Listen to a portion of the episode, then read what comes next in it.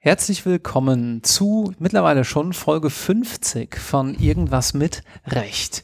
Hier bei Irgendwas mit Recht möchten wir euch ja gerne Studienmotivation liefern, damit ihr die Zeit zum Staatsexamen gut schafft. Mittlerweile aber, da wir viele Hörerinnen und Hörer haben, die weiter sind in ihrer entsprechenden Laufbahn, auch Motivation fürs Ref und natürlich genauso einen kleinen Blick über den Tellerrand liefern, wenn ihr bereits in einer Kanzlei bei der Behörde oder bei Gericht tätig seid. Ein großes Thema in diesem Zusammenhang ist natürlich Innovation und Recht. Wo kann eigentlich Innovation stattfinden? Was ist Innovation? Müsst ihr innovativ sein, wenn ihr in einem juristischen Beruf arbeitet. All das und mehr möchte ich mir heute mal mit meinen beiden Gästen anschauen bzw. besprechen.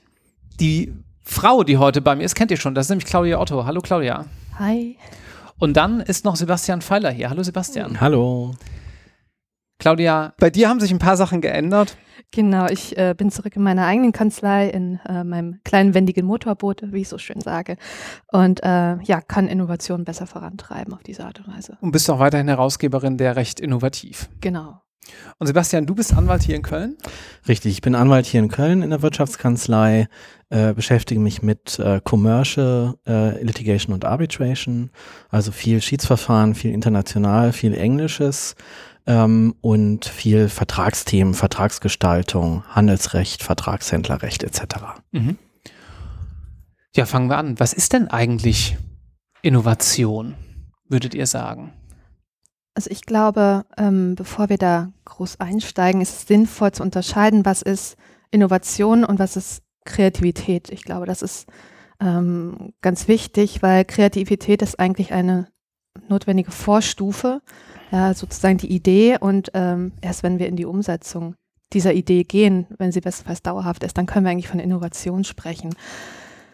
Also Innovation, würde ich sagen, ähm, findet dann statt, wenn also eine Idee, ja, etwas Neues ohne Absicht oder vielleicht auch Möglichkeit, äh, ähm, einfache oder auch kostengünstige Möglichkeit des Rückschritts umgesetzt wird. Ähm, also das heißt, eine dauerhafte Änderung mit dem Charakter des Neuen, was so nie da gewesen ist, ähm, erfolgt und ähm, daran kann man dann sehen, dass äh, zum Beispiel der bloße Download einer neuen Software eines Dritten äh, eben gerade nicht dafür spricht, dass man selber innovativ ist. Ja? Also der Einsatz selber macht auch nicht innovativ, aber man ist vielleicht fortschrittlich. Das kann man, glaube ich, guten Gewissens sagen, man geht mit der Zeit, ja, aber man ist ihr eben nicht voraus. Mhm. Und Innovation, würde ich sagen, ist halt äh, der Umstand, dass man der Zeit voraus ist. Der Umstand, dass man der Zeit voraus ist. Sebastian, was war denn zuletzt für dich innovativ? Woran denkst du denn spontan bei diesem Thema? Also ähm, ich bin ja schon ein technikgetriebener Mensch und ein technikinteressierter Mensch, deswegen gebe ich gerne zu, dass ich da an, an, an Technik und technische Produkte und, und IT denke. Ähm, auch wenn, und da müssen wir vielleicht auch nochmal gleich drüber reden, äh, Innovationen natürlich keinesfalls nur in einem technischen Umfeld stattfinden kann, sondern auch gesellschaftlich stattfinden kann oder ähm, äh, soziokulturell stattfinden kann oder rechtlich stattfinden kann. Ja, aber es ist natürlich schon so, dass man ähm, Veränderungen in, in technischen Prozessen, die man täglich nutzt, dass man die besonders schnell und besonders deutlich wahrnimmt. Ja, das war bei mir zuletzt ein Wechsel in einer, in einer Software, die ich hier ähm, im, im Anwaltsbereich benutze, auf ein neues Softwareprodukt, das ähm, anders arbeitet, das ein bisschen, ja, jetzt wäre es mir beinahe schon rausgerutscht, innovativer arbeitet. Das arbeitet erstmal anders. Ähm, die Benutzerführung war einfacher und das habe ich subjektiv, auch wenn es vielleicht gar keine Innovation gewesen ist, schon gar nicht von mir, ähm, als eine Neuerung die mir etwas nützt, wahrgenommen und deswegen als irgendwie innovativ wahrgenommen. Mhm. Ja. Es ist also schon so, dass ich sagen würde, ähm, wenn man sich nicht genau Gedanken dazu macht und genau darüber reflektiert, dann nimmt man erstmal solche Ergebnisse und äh, solche Prozesse wahr, die sich verändern und sagt, das ist Innovation. Ja. Auch wenn das vielleicht gar nicht der Fall ist oder da eine gewisse Ballhöhe erreicht werden muss, bevor man davon sprechen kann. Da steckt ja schon eine ganze Menge drin. Fangen wir vielleicht mal bei dieser ersten Aussage von dir an, dass du gesagt hast, es gibt natürlich technische Innovation, es gibt aber eben auch gesellschaftliche Innovation. Ich musste spontan an unsere aktuelle Corona-Situation hier denken. Eine der gesellschaftlichen wer weiß, ob es wirklich eine Innovation ist, aber Veränderung, sagen wir mal wertneutraler, war ja, okay, wir haben jetzt herausgefunden, Masken helfen gegen die Ansteckung, also tragen wir Masken. Die technische Folge ist die Corona-App, die es seit zwei, drei Tagen jetzt gibt. Also ein ganz gutes Beispiel, wie sowas dann natürlich auch ineinander greifen kann. Ich glaube, an vielen Punkten heutzutage, weil eben alles digitalisiert wird und wir überall uns mit digitalen Themen beschäftigen, verwechseln wir vielleicht auch einfach Digitalisierung mit Innovation. Kann das sein? Also es ist jedenfalls ähm, wenn man nicht länger darüber reflektiert, ist es, ein, es wird, ist fast synonym, wird fast synonym verwendet. Ja, also ähm, es ist auch nicht, es ist ja auch nicht jede neue App eine Innovation. Die Corona-App könnte eine sein, weil sie eben ähm, ein, ein, Protokoll umsetzt und einen, einen Bereich besetzt, der vorher vielleicht so nicht besetzt gewesen ist. Ja, das ist auch noch ein gesellschaftsgetriebener Prozess, der jetzt notwendig geworden ist aufgrund der Pandemiesituation. Ja, ähm, ja. Also ich glaube, dass die Digitalisierung einfach nur eine ja, neue Entwicklungsphase äh, der Menschheit ist, die wir eigentlich über die also über die letzten Jahrtausende immer wieder gesehen haben, eben nur also eingeleitet wurde durch eine Innovation. Ja, und sich dann insofern die gesellschaftliche Entwicklung, auch die Entwicklung des Einzelnen angepasst hat und insofern sich natürlich auch äh, um den ganzen Erdball auf alle sozusagen ausgebreitet hat, ja. Und also eine Innovation hat eine gesamtgesellschaftliche neue Entwicklung, Änderungen ausgelöst. Und äh, von daher äh, Entwicklung, gesellschaftliche Entwicklung, technische Entwicklung ähm, kann synonym auftreten und ähm, das eine bedingt das andere, hängt halt zusammen. Man kann es, glaube ich, nicht sauber voneinander trennen. Also insofern stimme ich da Sebastian. Mhm. Mhm. Vielleicht kann man auch noch sagen, wenn man das so gegenüberstellt, ähm, wenn ich in gesellschaftlichen Kontexten von Innovation spreche, dann meine ich eigentlich eher den Prozess selber. Ja, also eine Gesellschaft gelangt ja nicht zu einem Ergebnis oder es gibt einen State in der Gesellschaft, der sich verändert und dann gibt es einen neuen State, sondern das ist ein Prozess, eine Veränderung, ein verändertes Wahrnehmen. Hier vielleicht auch in der Corona-Krise ein anderer Umgang mit Zuhause sein und arbeiten oder ähnlichen Prozessen, ja. Mhm. Aber es ist ein, eine Zustandsveränderung in einem technischen Bereich würde ich eigentlich immer dann von einer Innovation sprechen, wenn ich ein Produkt oder ein Ergebnis sehe, das sich im Vergleich zu einem vorhergehenden Zustand verändert hat, wo ich erkennen kann, äh, da haben sich Dinge verändert oder da wird ein neues Feld besetzt oder da gibt es neue Funktionalitäten. Das ist vielleicht auch ein Unterschied zwischen dem technischen und dem sozialen äh, Innovationsbegriff. Genau, und die Digitalisierung bietet ja Vernetzung und weitere Möglichkeiten der äh, Abgabe von Arbeiten, die, die wir jetzt in der Industrialisierung wieder ein bisschen anders gestaltet hatten, aber die sich hier wiederholt und eigentlich erst angestoßen ist durch, angestoßen wurde durch die Corona-Pandemie, ja, weil man vorher nicht den wirklichen Drang hatte, etwas zu ändern. Ja, haben wir ja schon immer so gemacht. Das kennen wir ja. Und jetzt äh, musste man kurzfristig umdenken, andernfalls äh, hätte, ja, hätte, hätte man wahrscheinlich die Firma, Kanzlei schließen müssen, ja. Und von so, insofern hat man aus der Not eine Tugend gemacht. Ja, mhm. Und das kennzeichnet dann eben auch immer wieder diese Entwicklungen, ähm, die nicht unmittelbar an die Innovation ja selbst anschließen, sondern eigentlich einen Auslöser brauchen, um sie auch wirklich nutzbar zu machen. Und das meinte ich dann eben mit dieser wirklich dieser dauerhaften ähm, Implementierung, die erst erfolgen muss, damit man es wirklich eben als Innovation betrachten kann. Ja, sonst ist es halt vor allen Dingen die Idee. Oder ein Prototyp. Wenn der ein Prototyp. Ja. ja. Mhm.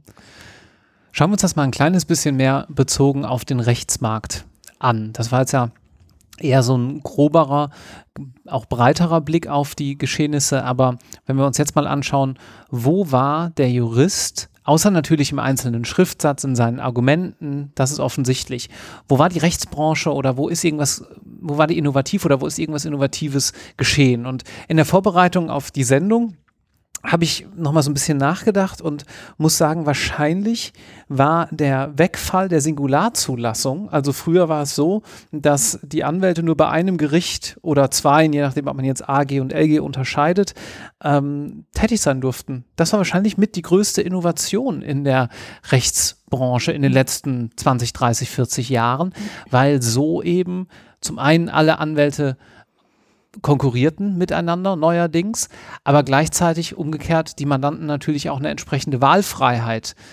genossen.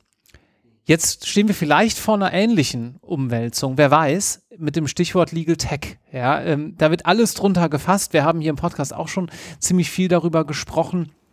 Aber mich wird ja, und da verrate ich wahrscheinlich auch nichts Neues für Stammhörerinnen und Stammhörer, mich, mich lässt ja der Gedanke nicht los, dass so diese Innovationskultur auch trotz Legal Tech nicht so ganz fest verankertes Feature der Anwaltschaft ist. Wie seht ihr das?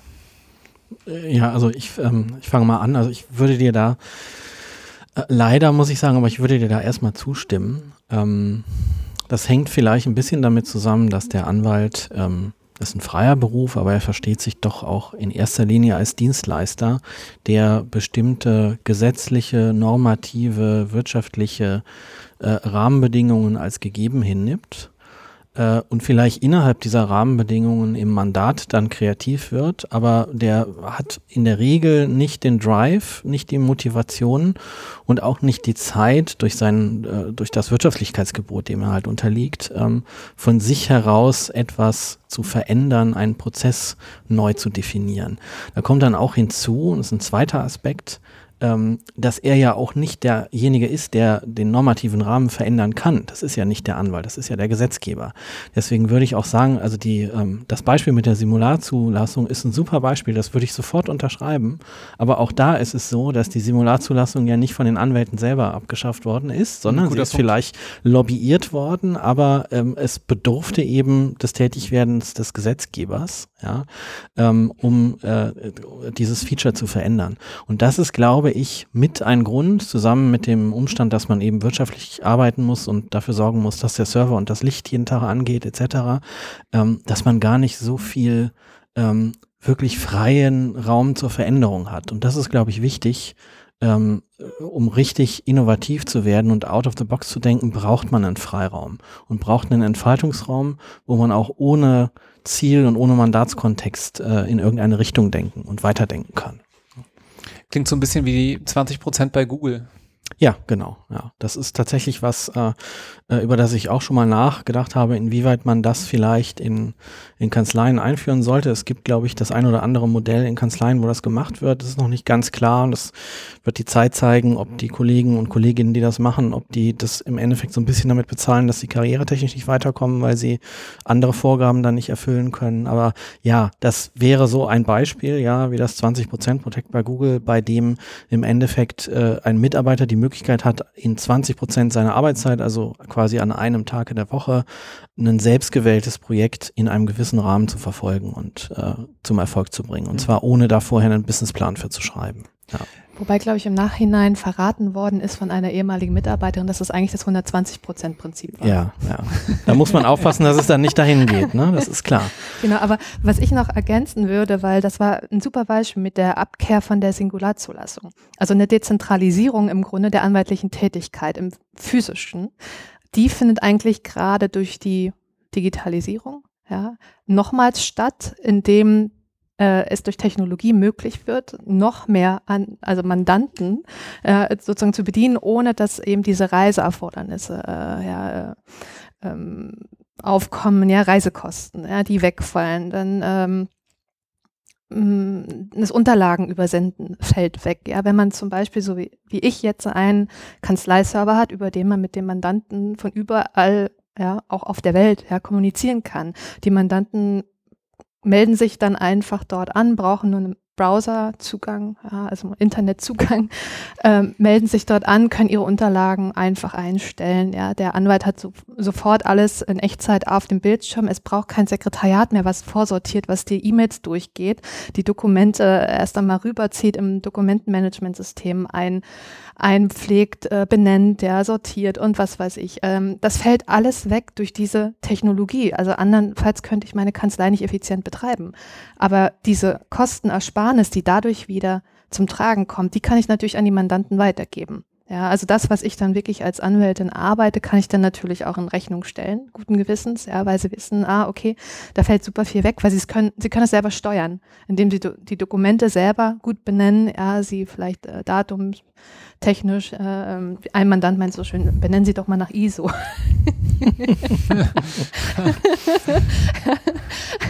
das habe ich hier in der Kanzlei auch mal versucht, das ist mir bisher noch nicht gelungen. genau, also deswegen, äh, also wenn der Mandant möchte, darf er das gerne selber bestimmen, solange ich dann noch durchsehe und die chronologische Sortierung, äh, die äh, dann noch äh, vorgegeben ist, äh, umgesetzt habe, äh, ist das auch alles in Ordnung. Und also auch da sind die Mandanten wahnsinnig happy, dass sie selber nicht mehr reisen müssen, ja, dass sie dir selber nicht hinterher telefonieren müssen. Sie können auch in der Nacht reinschauen, wie ist der aktuelle Bearbeitungsstand. Ja, die Transparenz mhm. ist hoch, ähm, die Erreichbarkeit ist super, ja, also äh, die Mandanten lieben den Direktchat, ähm, die äh, lieben die App, ja, wo sie ein, ähm, sie brauchen keinen WhatsApp oder ähm, ich muss mich auch nicht rechtfertigen für äh, WhatsApp, Telegram und Co., sondern ich habe einen kanzleieigenen Messenger. Mhm. Und das finden die klasse. Ja, leider zu klasse, aber sie finden es klasse. Das ist ja ganz interessant. Du sprachst gerade ähm, Transparenz an. Und vielleicht nochmal als kleiner Einschub ihr merkt schon, wir sehen das Ganze jetzt natürlich eher aus dem Blick der Anwaltschaft, weil wir gerade mit drei Anwältinnen bzw. Anwälten am Tisch sitzen. Aber generell sind das natürlich alles Themen, die im Studium weniger eine Rolle spielen. Aber das ist was, womit man sich, wenn man Anwalt oder Anwältin werden möchte, natürlich tagtäglich mehr oder weniger auch beschäftigen muss. Insofern nicht minder spannend als das, was ihr für euer Staatsexamen lernt. Ja, ähm, aber eben wirtschaftlich geprägter.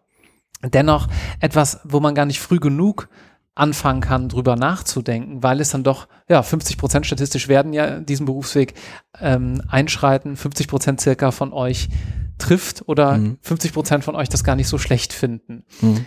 Ja? Ähm, äh, wenn ich da mal einhaken darf, ähm, ich würde euch beide mal gerne fragen, glaubt ihr, dass das juristische Studium mit der Methodik, die man lernt, ist das eher innovationsverhindernd oder innovationsfördernd? Also wird man durch das Studium systematischer, kann dadurch Prozesse vernünftiger durchdenken und Innovation betreiben?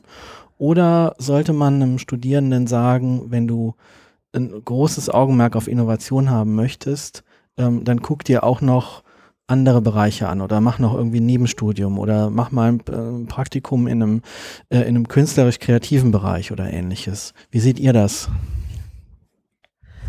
Ich glaube, das kommt tatsächlich auf den Professor an. Also ist zumindest meine Erfahrung, äh, die ich an der FU gemacht habe, also Freien Universität Berlin.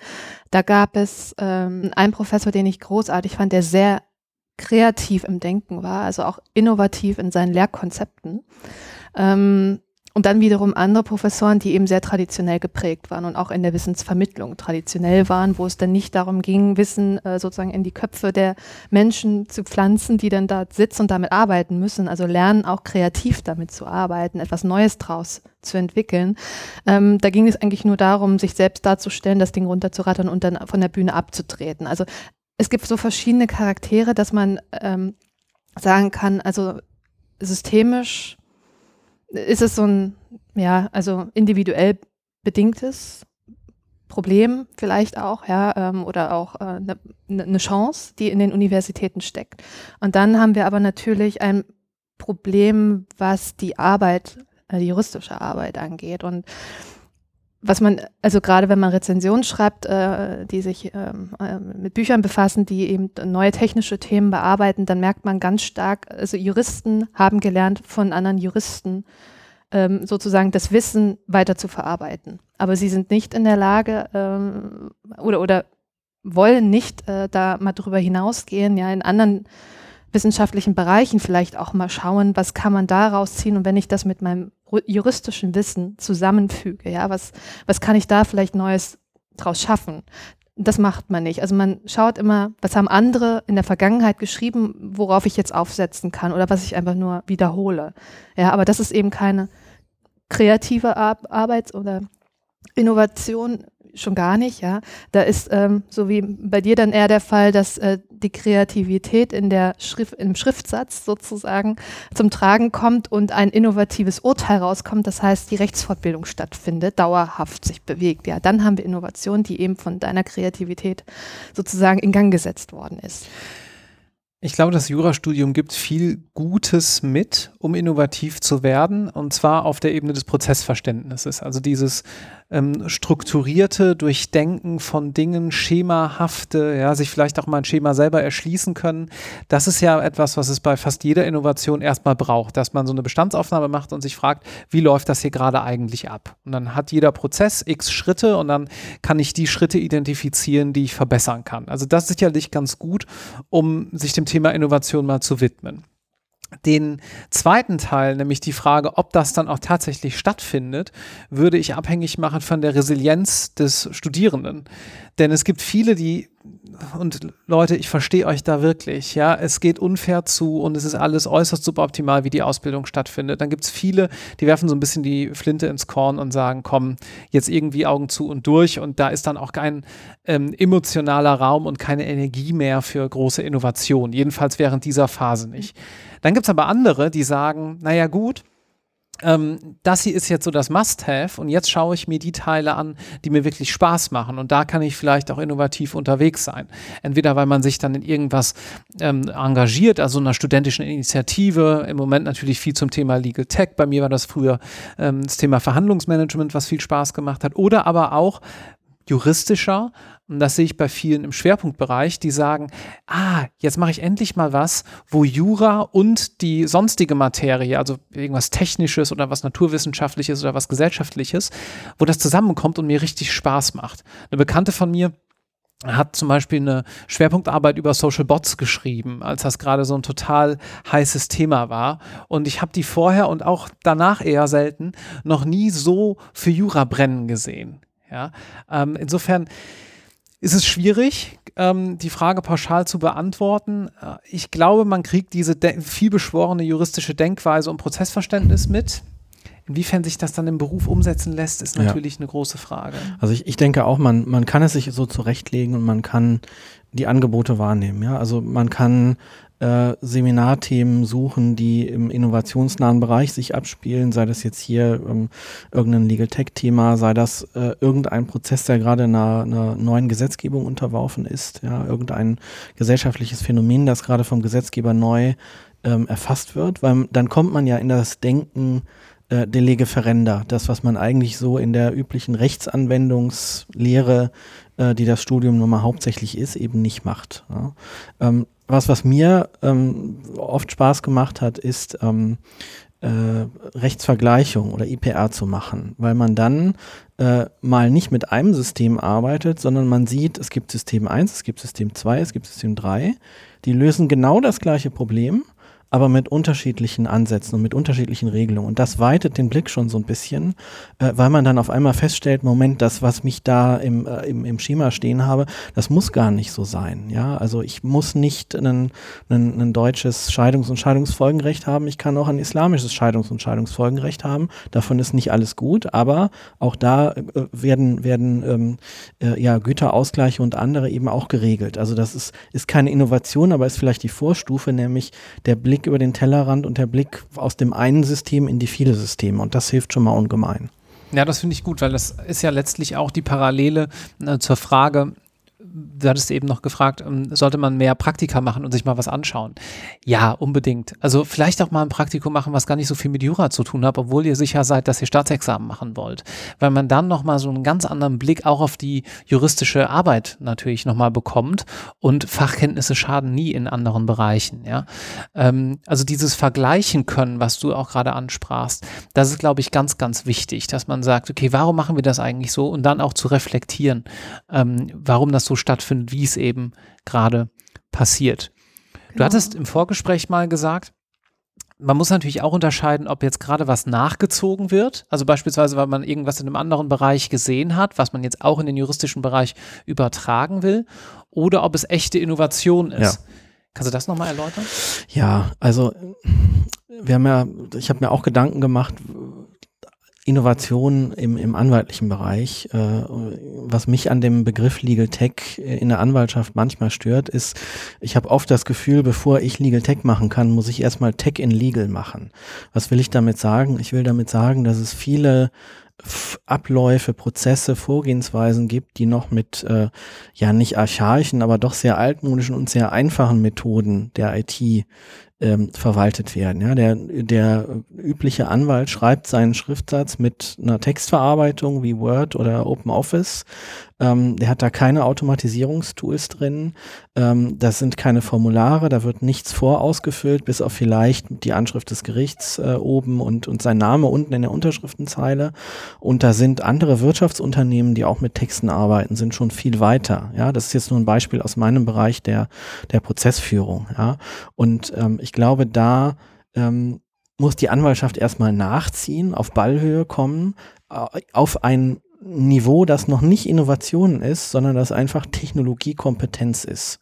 Ähm, wir brauchen da eigene Produkte, eigene entwickelte Anwendungen. Wir brauchen ähm, Anwendungen, die wirklich im Wechselspiel mit dem Anwalt immer wieder weiterentwickelt werden, um auf den, auf den spezifischen Use Case ausgerichtet zu sein. Und erst wenn man das erreicht hat, ist man ja sozusagen an, an, an der Decke und kann sich über die Decke oder aus der Kiste raus oder aus der Box herausstrecken und outside of the box dann eben was Neues finden.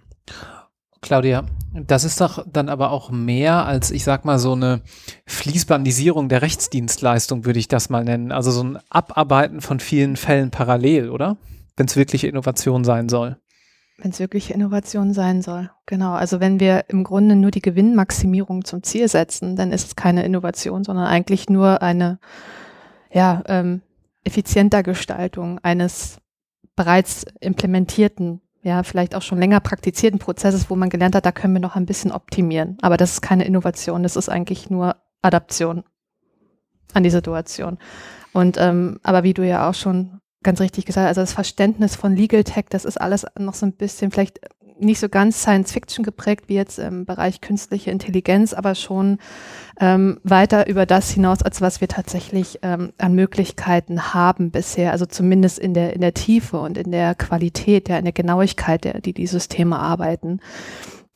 Also wir hatten, ähm, also in meiner Selbstständigkeit hatte ich äh, mit einem Partner zusammen äh, bei einem sehr großen Unternehmen, äh, die personelle Umstrukturierung betreut und das war nur möglich, wenn es wirklich um mehrere hundert Menschen geht, ja, die eben mit Vertragsdokumenten, aber auch Kündigungen versorgt werden müssen. Das in kurzer Zeit zu schaffen, kann man tatsächlich nur mit technologischer Unterstützung machen. Das geht nicht anders. Aber ähm, sich darauf zu verlassen, kann Millionen kosten. Das heißt, wir mussten alles ganz genau prüfen. Wir mussten es wirklich genau prüfen. Man darf sich nicht drauf verlassen. Also man kann es sich leichter machen, man spart Zeit, man spart Geld, aber nicht in dem Ausmaß, wie es vermittelt wird. Und, ähm, und ganz oft, ähm, und ich glaube, da sind jetzt auch mittlerweile nach den letzten Jahren, wie Legal Tech äh, besonders gehypt worden ist, kann man eigentlich schon sagen, hat sich schon das Verständnis so ein bisschen äh, in der Breite durchgesetzt. Es ist im Wesentlichen vor allen Dingen Marketing. Ja, also auch ähm, zum, also zum Beispiel die, die Website-Gestaltung, ja, das findet ja aktuell statt, was als Innovation verkauft wird. Ja. Also wir haben äh, Website-Inhalte, die zum Beispiel in FAQ äh, also ja, also im Grunde, äh, wir haben die Frage, die man anklickt und dann äh, öffnet sich ein weiteres Feld, wo die Antwort drin steht. Das ist diese Akkordeon-Struktur. Äh, oder äh, wir haben jetzt eben solche Tools, wo man dann eben äh, dem Website-Besucher, sage ich jetzt mal allgemein, ja vielleicht auch potenziellen Mandanten, äh, das äh, Lesen eines langen, langen Artikels mit allen Möglichkeiten, die es so gibt und Gedankengängen, die der Anwalt da so durchspielt, die nimmt man ihm einfach ab und kürzt das Ganze sozusagen in Entscheidungsbaumstruktur sozusagen auf reine Frage-Antworten zurück, ja, äh, oder zurecht, dass man dann am Ende nur noch äh, eine Antwort ausgespuckt bekommt als äh, Website-Besucher, die wahrscheinlich möglicherweise ja ähm, die Lösung zu dem gesuchten Problem ist. Aber der Witz ist, und da merkt man dann, ist es eigentlich nur Marketing und ist es keine neue Form der Rechtsberatung. Die Haftung dafür wird ausgeschlossen. Mhm. Ja, also deswegen es ist eigentlich äh, nur ähm, ein Aufmerksam machen, ja, die Aufmerksamkeit im Wettbewerb auf sich ziehen wir sind vorn dabei und alle anderen sind, naja, hinten dran sozusagen. Aber es ist eben nicht ein besserer oder, oder neuer Service am Mandanten. Das ist es gerade nicht. Die ganze Frage, wie sehr kehrt man eigentlich technische Innovation in der Kanzlei nach außen, die müssen wir irgendwann, glaube ich, auch noch mal ein bisschen länger besprechen, weil ähm, am Ende des Tages würde ja zumindest einiges dafür sprechen, das erstmal gar nicht so sehr nach außen zu kehren, wie das manch anderer macht, solange man jedenfalls ein Modell hat, wo man nach Stunden abrechnet, weil man dann, naja, genauso abrechnen kann und halt sehr unterstützt arbeitet und dementsprechend das Ganze ein kleines bisschen sich zumindest leichter gestaltet. Wenn es schneller geht, kann man natürlich auch nur weniger Stunden ähm, aufschreiben. Dann kommt irgendwann die Frage, äh, kann ich dann vielleicht das zum Festpreis anbieten, weil es günstiger wird. Also dieses ganze Business Model dahinter das müssen wir uns nochmal ähm, wann anders genauer und unter einem bisschen anderen Blickwinkel anschauen. Ich würde aber in diesem Kontext, nämlich dem Kontext, was wir ja hier auch immer ins Auge nehmen, der junge Anwalt oder die junge Anwältin kommt in die Kanzlei, ganz gerne nochmal einen anderen Aspekt aufgreifen. Das ganze Billing, das, damit hat man am Anfang eh nicht so viel zu tun. Da weiß man nur, ich muss das irgendwo eintragen und dann ist das erstmal geparkt. Aber diesen kanzleiinhärenten Konflikt, den es, glaube ich, oftmals gibt, könnt ihr mir ja auch mal sagen, ob ihr den so wahrgenommen habt oder wahrnehmt. Nämlich, man kommt von der Uni, man muss zum einen, und hat Referendariat gemacht, man muss zum einen noch sehr viel lernen, wie das tatsächlich abläuft. Das ist wahrscheinlich in der Anwaltschaft auch nicht so anders als bei Gericht oder in der Verwaltung. Die praktischen Abläufe sind nun mal anders, als man es in der Uni vermitteln kann. Gleichzeitig hat man aber viel Drang und auch ein ordentliches Selbstbewusstsein, wenn man sein Examen gut geschafft hat, was zu verändern. Und dann läufen viele erstmal nach einigen Wochen oder Monaten gegen so eine Wand. Und da ist natürlich dann die Frage, welche Umgebung braucht es, damit Innovation dennoch gefördert wird, damit diese Menschen da abgeholt werden, wo die gerade stehen. Sebastian, kommt mhm. dir das bekannt vor? Mm, also ja und nein. Ich habe zum Glück, jedenfalls habe ich so nicht wahrgenommen, ähm, war, vielleicht war die Wand sehr soft. Ich hatte jedenfalls noch keine, keine Sinnkrise in dem Sinn, aber ich habe schon natürlich sehr schnell auch gemerkt, das ist jetzt hier keine, keine Wohltätigkeitsveranstaltung, wo ich arbeite.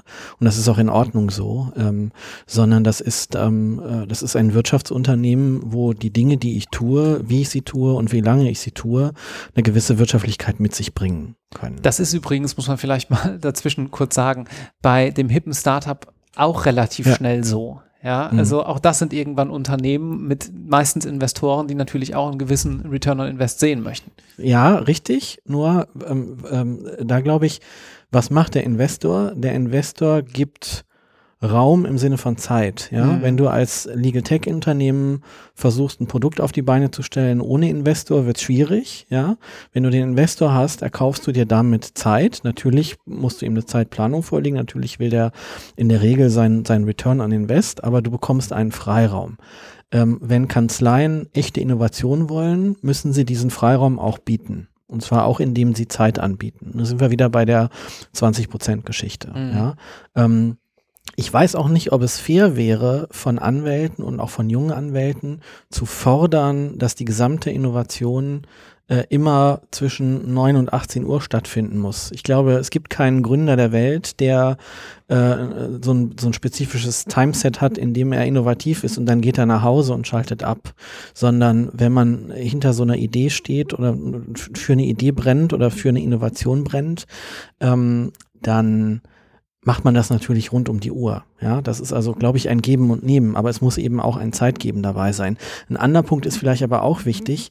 Ich glaube, es ist, und das wäre mir jedenfalls so gegangen und ist mir an, an, äh, an ein oder zwei Stellen vielleicht auch so gegangen, wenn du neu in so einen Beruf reinkommst, siehst du vielleicht Veränderungspotenzial, wo es gar keine Veränderungsmöglichkeiten gibt, keine Veränderungsmöglichkeit oder kein Veränderungspotenzial, weil du Prozesse oder Abläufe noch nicht kennst und du erkennst an anderen Stellen vielleicht das Potenzial noch nicht. Mhm. Äh, nach einer Weile, glaube ich, wenn du zwei, drei Jahre in einem, in einem Unternehmen oder in einer Kanzlei gewesen bist, dann wird es richtig interessant. Insbesondere wenn du einen, einen, engeren Bereich hast mit hoher Spezialisierung, weil du dann ähm, das ein oder andere Mandat äh, in, in mehrfacher Bekleidung gesehen hast und dann erkennst du vielleicht schon, na, da könnten wir was schneller machen, da kann man vielleicht was automatisieren, ähm, hier kann man ein Tool bereitstellen. Ob das jetzt alles echte Innovation im Sinne des Innovationsbegriffs äh, ist, lassen wir mal dahingestellt, aber ähm, ich glaube, das Beste, was man beim Berufseinstieg machen kann, ist Augen aufhalten und äh,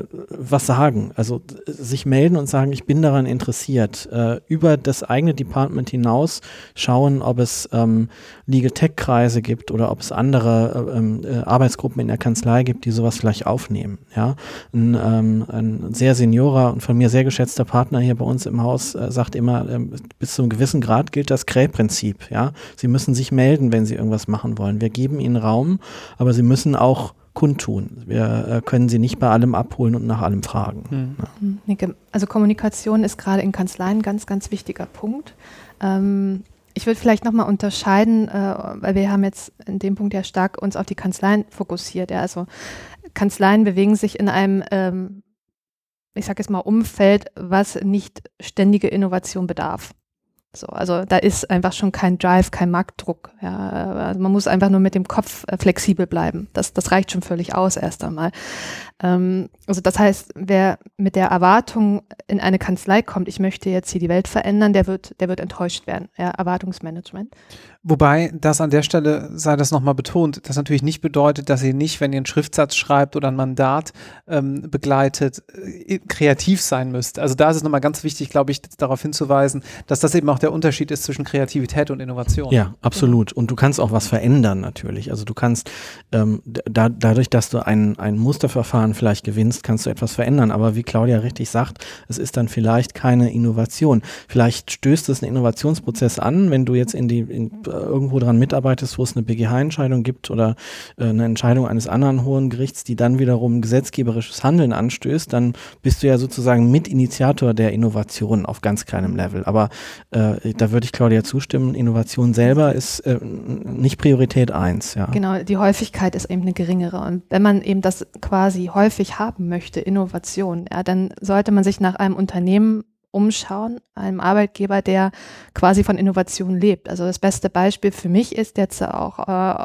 aufgrund eines aktuellen, aufgrund aktueller Tätigkeit ähm, der Pharmabereich zum Beispiel, ja, wenn es um neue Medikamentenentwicklung geht. Die müssen ständig forschen und entwickeln, die müssen ständig innovat innovativ sein. Und mit jedem neuen Produkt kommen neue Rechtsfragen auf. Also wer wirklich sich mit stetig neuen Produkten, also stetiger Innovation befassen will und immer wieder neu mit dem Kopf, ja, äh, äh, ich sag mal, das Handwerkszeug des Juristen anwenden, aber auch äh, kreativ, ja, äh, vorausschauend arbeiten will, der sollte in ein Unternehmen gehen. Ja, also das Glück zu haben, in einer Kanzlei so einen Fall zu kriegen, ist halt nicht also es ist, ist, es ist halt ein Glücksumstand. Es ist halt eben nicht Standardverfahren. Ja, also das, ja, das oder, muss man einfach wissen. Erwartungshaltung. Ja, ja oder, wie, oder man schafft sich eine Lobby. Ne? Also das vielleicht schon. Also ich glaube, wenn man es schaffen würde, sich eine Lobby zu schaffen, die den Raum schafft, äh, dann, dann ist da vielleicht auch was, ist da vielleicht auch was möglich. Das muss man, glaube ich, schon sagen. Also da, ähm, da würde ich die Kanzleien auch insoweit äh, nicht in Schutz nehmen, aber würde ich schon so ein bisschen für den Anwaltsberuf streiten,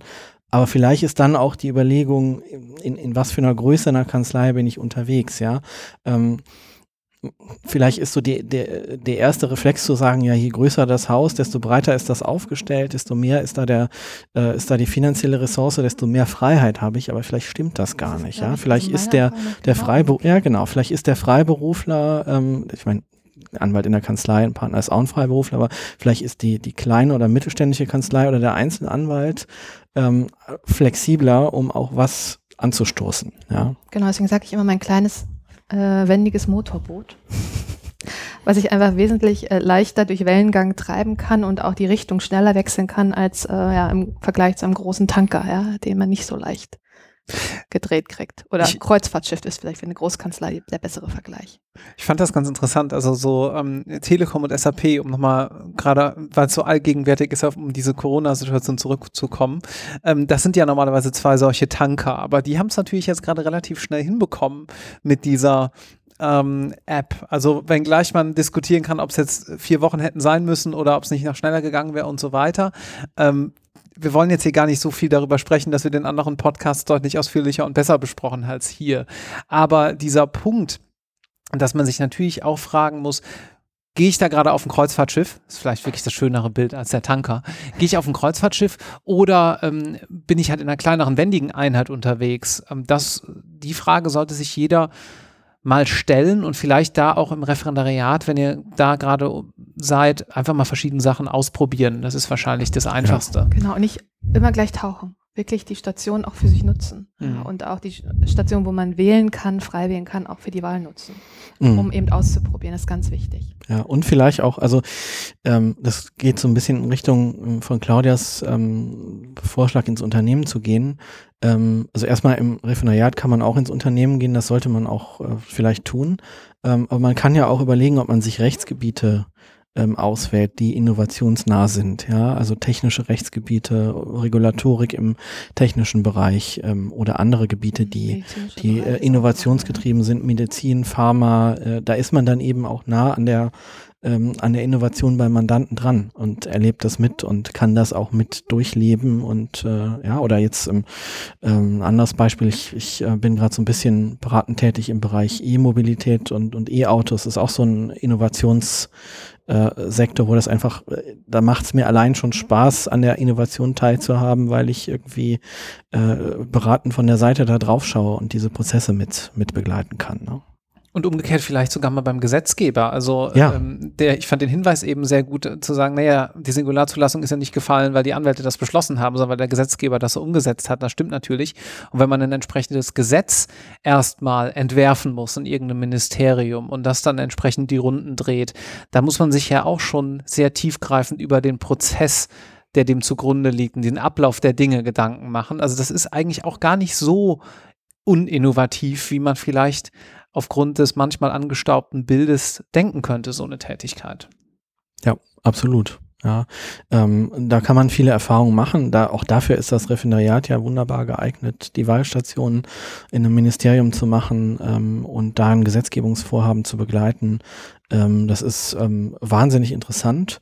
Äh, da erlebt man halt auch einerseits mit wie der Gesetzgeber selber dann auch wieder nicht selber innovativ wird, sondern sich erstmal die Kompetenz reinholt, indem er eben äh, Fach, äh, Fachgremien anhört, indem er Experten anhört, äh, in, indem er sich, ähm, ähm, sich Informationen holt. Und andererseits sieht man dann aber auch, wie das dann in rechtliche Prozesse und in rechtliche Normen umgesetzt und gegossen wird. Das ist sicherlich sehr spannend.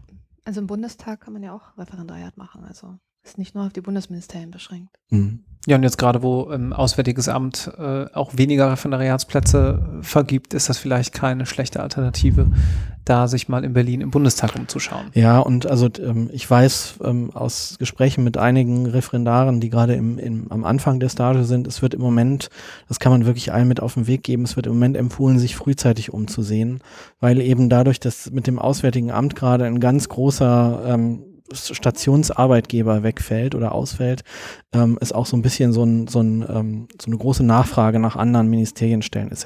geht. Mhm. Also wer da äh, Interesse hat, äh, direkt loslaufen und schauen, ob man sich das sichern kann. Guter Tipp. Am besten ja. noch vor Referendariatsbeginn. Mhm. Dass gerade Bundestag noch ja. so gut es geht, so weit wie möglich vor Referendariatsbeginn. Gut, kommen wir zum Abschluss nochmal auf unser eigentliches Thema zurück, aber das ist ja auch immer ganz schön, wenn man so ein kleines bisschen abschweift und hier noch allgemeine Tipps mitgeben kann.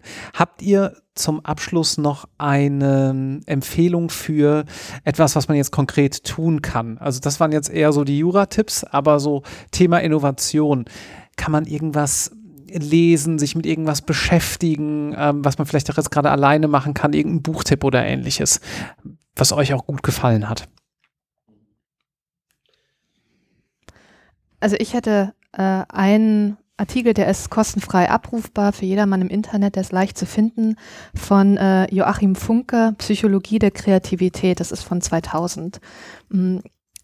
Äh, ein, gro ein, großartiges Werk, um einfach mal zu verstehen, was ist Kreativität, wie komme ich dahin und kann ich das lernen? Also man kann es auch lernen, ja, also da wird äh, ich sage jetzt mal, ein Coaching oder die Teilnahme an irgendwelchen Meetups nicht helfen, ja, um sich mal auch mit sich selber auseinanderzusetzen. Ja, kann ich kreativ sein? Wie bin ich kreativ? Was muss ich bei mir auslösen, um kreativ sein zu können? Brauche ich Ruhe dafür? Brauche ich vielleicht Leben um mich herum? Muss ich mich in einen Café setzen? Ja, aber dann habe ich die Lautstärke. Mich würde die Lautstärke stören. Ich brauche absolute Ruhe. Ja, also man muss sich mit sich selber auseinandersetzen und da hilft ähm, es gibt natürlich wahnsinnig viel Literatur zu Innovationen und, und Co., aber ähm, das ist meistens doch wieder Marketing, was einem nicht hilft, ja. Also einfach nur eine Information, mit der man nicht viel anfangen kann. Aber ich glaube, wenn man bei sich selber anfängt, wie kann ich kreativ sein? Also wie entwickle ich eine Idee, die ich vielleicht irgendwann umsetzen kann zu einer Innovation? Oder unterstützend einbringen kann in Innovation. Wenn man da anfängt, hat man, glaube ich, schon so wahnsinnig viel gewonnen und das wird einen immer weiterbringen, ja, sowohl im juristischen Job als auch vielleicht über den Tellerrand hinaus, wenn man eine Software entwickeln will, ja, für den Rechtsbereich. Also das heißt, auf dieser kleinen Grundlage, und Herr Funke hat noch wesentlich mehr geschrieben, kann man unglaublich viel aufbauen. Vor allen Dingen, man kann sich selber aufbauen. Mhm. mhm. Ja, also dem würde ich mich erstmal anschließen, ähm, sich mal mit sich selbst auseinanderzusetzen und sich selbst mal Raum zu geben, vielleicht auch mal ähm, ich kann mich noch so zurückerinnern ans Studium, an die Examsvorbereitung, da habe ich, glaube ich, nur noch in, in Schemata gedacht. Also erstens, zweitens, drittens ABC. Ja, ähm, vielleicht mal ähm, irgendwas Kreatives machen, auch mal ähm, ja, einfach mal was Kreatives sich ansehen, äh, Kunst ansehen, weil die so völlig unsystematisch ist oder mal mit einer Mindmap arbeiten. Ideen aufschreiben. Ich glaube, der größte Fehler, den man machen kann, ist Ideen, wenn man sie hat, nicht erstmal irgendwo aufzuschreiben und festzuhalten, weil man weiß nie, was sich daraus entwickelt. Ja. Ähm, und ähm, ja, ist jetzt wieder so ein bisschen klischeeartig, aber ich, ich finde einfach so kleine Experimente mit dem Coding finde ich total spannend. Also ein bisschen programmieren, ausprobieren. Nicht, weil das der absolute Innovationstreiber ist, aber weil das eine faszinierende Materie ist, wo man aus dem Nichts heraus irgendwas schaffen kann. Irgendein kleines Helferlein, ein kleines Programm, ein Skript, irgendwas ist einfach faszinierend, finde ich persönlich. Und vor allen Dingen ist es eigentlich eine Tätigkeit, die wirklich Innovation in sich birgt. Ja. ja, ja. Man schafft etwas Neues. Ja. Schön hätte man es doch zum Abschluss gar nicht sagen können. Ich Aber wir haben noch was vergessen. Was denn? Ja. Wir müssen dir noch und wir möchten dir noch, wir dürfen dir noch ganz herzlich zu deiner 50. Folge gratulieren. Recht herzlich. Recht herzlich, oh, genau. 50. Folge für, deine ganz, für deinen ganz besonders innovativen Podcast. Ja, vielen Dank. Vielen, vielen Dank. Sehr gerne. Und äh, dann kann ich das eigentlich auch ähm, erstmal nur weitergeben an die vielen Zuhörerinnen und Zuhörer. Vielen Dank euch dass ihr hier so regelmäßig zuhört, ähm, das Ganze teilt auf Social Media, gut bewertet und uns guten Input für neue Gäste gebt. Ich glaube, so sind wir ja auch mal ursprünglich aufeinander, Claudia und ich, jedenfalls aufmerksam geworden. Und ähm, ja, auf die nächsten 50. Danke. Tschüss. Tschüss. Tschüss.